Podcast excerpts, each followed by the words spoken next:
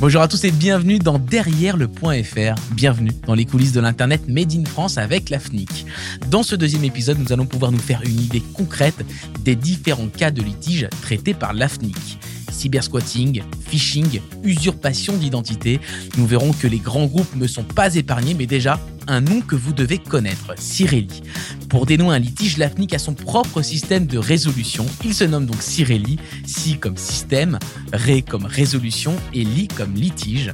Floriane Duel, vous êtes juriste et experte dans les procédures extrajudiciaires des noms de domaine à l'AFNIC. Bonjour Floriane. Bonjour. Est-ce que vous pourriez nous informer sur cette procédure Cirelli et nous dire à qui elle s'adresse? Bien sûr. Tout d'abord, avant de rentrer dans le vif du sujet, j'aimerais juste rappeler que l'AFNIC gère deux procédures alternatives de résolution des litiges. Donc Cirelli, vous venez de la citer, et la procédure par l'expert qui est gérée, elle, en collaboration avec l'OMPI, qui est l'Organisation mondiale de la propriété intellectuelle située à Genève. Cirelli, elle, elle est gérée de A à Z par la FNIC. Alors Cirelli existe depuis maintenant plus de 10 ans et nous avons rendu à ce jour un petit peu plus de 2000 décisions. Ce qu'on peut rajouter également, c'est que cette procédure Cirelli, elle est 100% dématérialisée. C'est-à-dire que les dossiers sont déposés en ligne sur notre plateforme qui est accessible à l'adresse cirelli.fr. Elle a encadré cette procédure, n'est-ce pas? Oui, tout à fait. Elle est strictement encadrée, d'une part par le CPCE, le Code des postes et des communications électroniques, et d'autre part par son règlement. En synthèse, qu'est-ce qu'on peut retenir de cette procédure et de ces textes? Alors en synthèse, ce qu'il faut retenir de ces deux textes, c'est que cette procédure, elle est ouverte à toute personne qui dispose d'un intérêt à agir. Je reviendrai après sur cette notion. Et donc cette personne qui a un intérêt à agir peut demander à l'AFNIC la suppression ou la transmission à son profit d'un nom de domaine qui entre dans l'un des cas visés à l'article L45.2 du CPCE toute personne dispose d'un intérêt à agir dès lors qu'elle va pouvoir justifier d'un lien avec le nom de domaine litigieux. Par exemple, le requérant va avoir un intérêt à agir si il démontre disposer d'une marque, par exemple, identique ou similaire au nom de domaine litigieux. Donc, euh, les marques, vous connaissez, ça peut être des marques Total, SNCF, Reban, etc. On, connaît. Mais il n'y a pas que les marques. Il y a aussi, par exemple, sur le terrain du signe distinctif, si le requérant dispose d'une enseigne, d'une dénomination sociale, un nom de domaine aussi, similaire ou euh, identique au nom de domaine litigieux mais on peut également avoir des patronymes, par exemple, un prénom et un nom qui est repris dans la composition du nom de domaine. D'accord. Je reprends mon prénom et mon nom, florianduel.fr, par exemple. Très bien. Une dernière euh, précision euh, sur les cas concrets peut-être qui permettent à une personne de soumettre une demande Cirelli? Oui, alors là c'est très important puisqu'en fait, je l'ai rappelé en tout début, la procédure Cirelli, elle est strictement encadrée et donc c'est ce cadre légal qui vient imposer les fondements possibles pour déposer une plainte Cirelli. Donc finalement, le, premier cas possible, c'est lorsque le nom de domaine est susceptible de porter atteinte à l'ordre public, aux bonnes mœurs à des droits garantis par la Constitution ou par la loi. C'est très très vaste. D'ailleurs, on a très peu de dossiers sur ce fondement. D'accord. Le deuxième cas? Le deuxième cas concerne les noms de domaine qui sont susceptibles de porter atteinte à des droits de propriété intellectuelle ou de la personnalité. C'est-à-dire alors ici, on va retrouver les cas qui portent sur euh, donc finalement les litiges concernant les marques, les patronymes, etc. Ok. Et le dernier cas Le dernier cas concerne les noms de domaine qui sont identiques ou apparentés au nom de la République française, d'une collectivité, d'un groupement des collectivités territoriales, etc., etc. Je vous renvoie au premier épisode qui explique euh, ces procédures, comment elles fonctionnent. Et puis, si vous considérez qu'un nom de domaine en .fr entre dans un ou plusieurs de ces critères, vous pouvez donc faire une demande de résolution de litige auprès de l'AFNIC. Allez, je vous propose maintenant de parler de cas concrets de litige.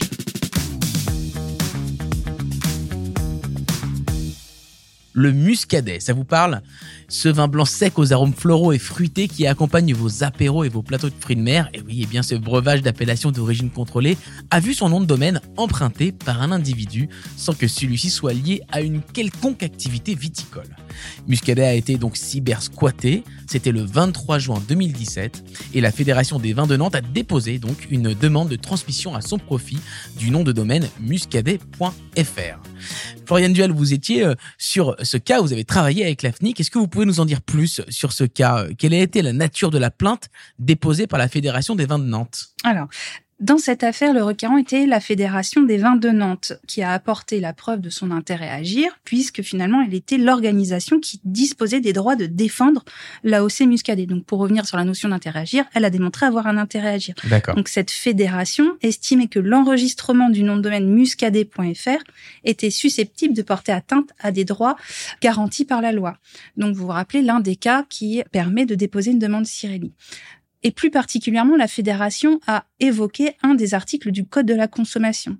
Et qu'est-ce qui dit cet article? Que le nom qui constitue l'appellation d'origine, autrement dit muscadet dans notre cas, ne peut être employé pour aucun produit similaire ni pour aucun autre produit ou service lorsque cette utilisation est susceptible de détourner ou d'affaiblir la notoriété de l'appellation d'origine. Et donc toute l'argumentation de la fédération était de dire que le nom de domaine muscadet.fr et l'usage qui en était fait par son titulaire détournait et affaiblissait la notoriété de l'appellation. Et donc dans cette affaire, la Fédération des vins de Nantes a défendu différents arguments hein, pour euh, prouver sa bonne foi et le fait qu'il y avait un vrai euh, litige, un vrai euh, problème par rapport à ce nom de domaine. Ah, tout à fait. Alors pour rappeler les arguments mis en avant par la fédération, on avait tout d'abord le fait que le nom de domaine reproduisait à l'identique l'AOC Muscadet muscadet.fr, tout à fait identique à l'appellation. Le deuxième argument était de dire que le titulaire de ce nom de domaine, vous l'avez dit d'ailleurs en introduction, n'a aucun lien avec le milieu viticole. Et enfin, le requérant a fourni à l'appui de sa demande des échanges qu'il a pu avoir avec le titulaire, des échanges mail. Et dans ces échanges, on a pu constater que le titulaire reconnaissait lui-même la notoriété de l'appellation, là aussi muscadet, et qu'il déplorait en plus que la proposition ah d'achat formulée par le requérant était très loin de ses attentes. Est-ce qu'il s'est défendu, le titulaire de ce euh, site qui a été cyber-squatté? Alors non, pas du tout. On n'a pas reçu de réponse du titulaire à la demande du requérant. Donc le collège s'est appuyé uniquement sur le dossier déposé par le requérant et il a pu reconnaître par ces éléments que je viens de vous citer que le titulaire avait enregistré le nom de domaine en parfaite connaissance de l'existence de l'AOC et que l'enregistrement et l'utilisation qu'il en faisait allaient bien à l'encontre du texte que je vous ai cité tout à l'heure du code de la consommation. Est-ce qu'on connaît le montant de l'offre d'achat proposée à Muscadet? Le titulaire, il me semble, avait proposé entre 5 000 et 6 000 euros à la fédération, que évidemment la fédération a, refusé. C'est donc la procédure des droits garantis par la loi qui a permis de protéger hein, l'appellation euh, muscadet. Euh, pour quelle raison? Tout simplement parce que l'appellation muscadet n'est pas une marque, donc on n'a pas pu aller sur le deuxième fondement que je vous ai cité tout à l'heure. Donc n'étant pas une marque, c'est une appellation en fait, c'est ça? C'est ça, c'est un signe distinctif qui désigne finalement des produits qui répondent à des critères bien spécifiques. L'appellation muscadet est réservée uniquement aux vins blancs, dont les états de production ont lieu dans une aire géographique précise, issue d'un cépage précis, etc., etc. Donc, comme ce n'est pas une marque, c'est uniquement sur le terrain de l'atteinte des droits garantis par la loi que la fédération a pu défendre son AOC. Quel a été le délai de la FNIC pour statuer sur ce cas? Alors, lorsque le requérant dépose sa demande Cyrilie, la FNIC va d'abord vérifier si le dossier est complet. Complet, ça veut dire quoi? Ça veut dire que le requérant a bien rempli son dossier, que les pièces communiquées sont exploitables, que le requérant a bien payé les frais de procédure. Et à partir du moment où le dossier est complet, la FNIC va ouvrir la procédure en la notifiant à toutes les parties, y compris le bureau d'enregistrement. Hmm. Et ce n'est qu'à ce moment-là que le compteur tourne, c'est-à-dire que la FNIC aura deux mois maximum pour rendre sa décision. Ce délai est imposé par la loi. D'accord. Est-ce que euh, le titulaire poursuivi doit payer une amende suite à la transmission du nom de domaine? Alors non, contrairement aux procédures judiciaires, la FNIC n'a pas le pouvoir d'établir de sanctions. Le rôle de la FNIC se limite à simplement ce qui est autorisé par la loi, à savoir d'accepter ou de refuser la demande de suppression ou de transmission du nom de domaine. Et du coup, est-ce qu'il est possible de lancer une procédure juridique en parallèle? Alors pas du tout. Le règlement Cyril est précis sur ce point. Aucune demande ne peut être déposée s'il existe une procédure judiciaire en cours et en lien avec le nom de domaine. Par ailleurs, l'une ou l'autre des parties au litige doit informer la FNIC si, en cours de procédure, les parties ont saisi les instances judiciaires. D'accord. Une fin favorable donc pour le muscadet. On peut continuer à consommer avec modération, mais tranquille.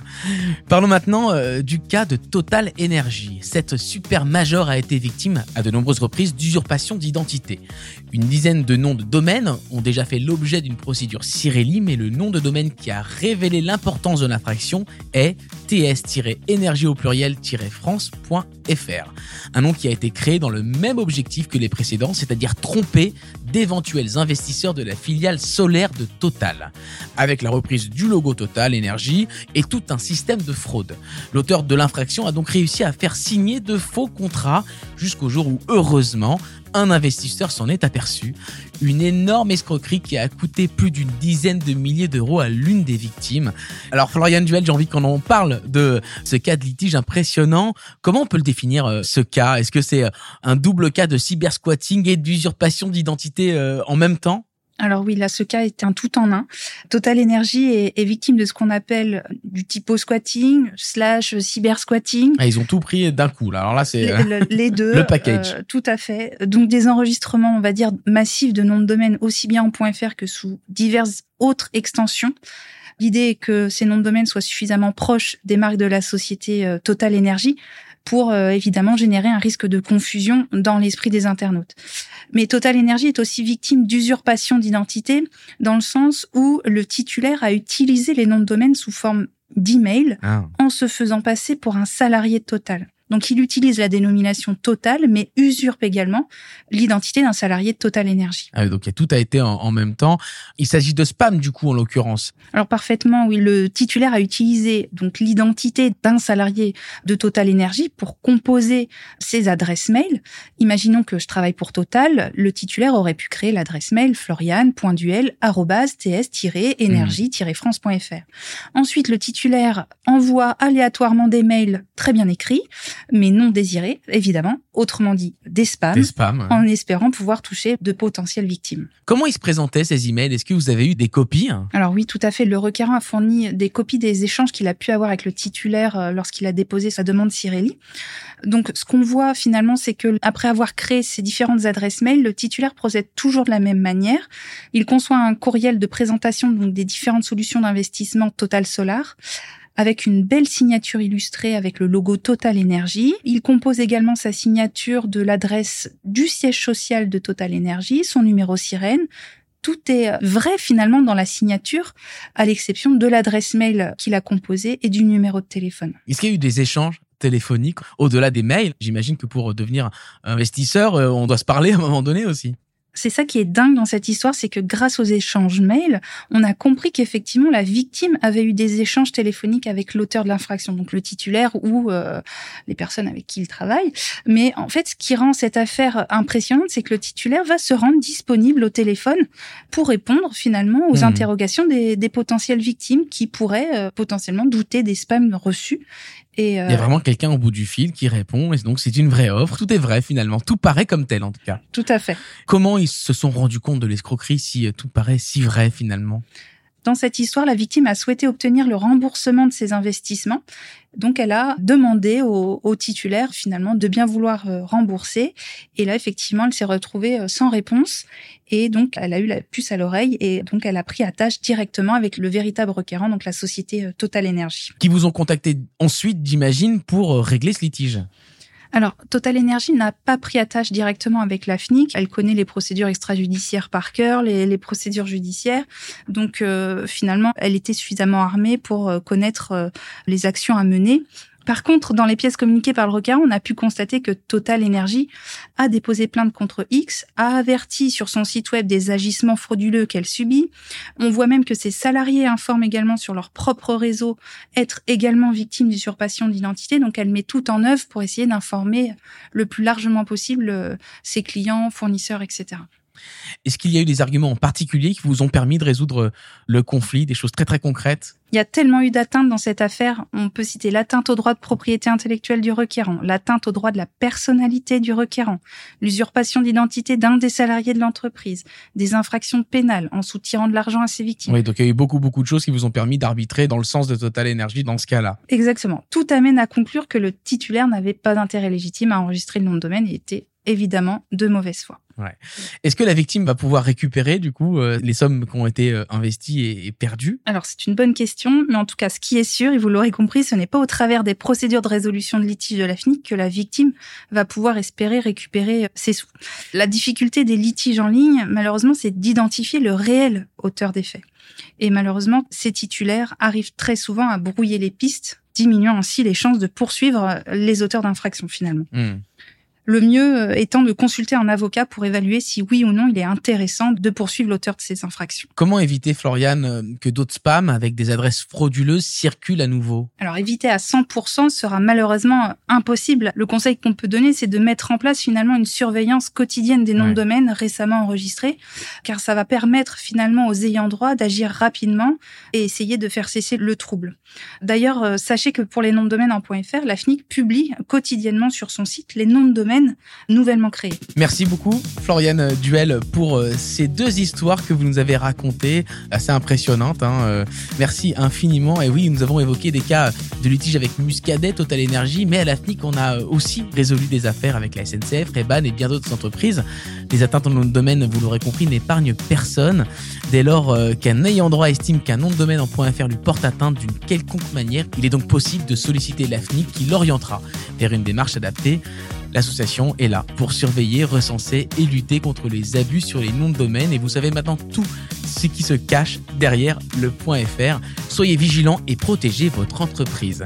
Quant à nous, on se retrouve très très vite pour un nouvel épisode de Derrière le .fr, le podcast qui vous dévoile les coulisses de l'Internet Made in France. N'hésitez pas à noter 5 étoiles sur vos applications de podcast préférées, à partager cet épisode et à découvrir les autres contenus sur afnic.fr. À très bientôt.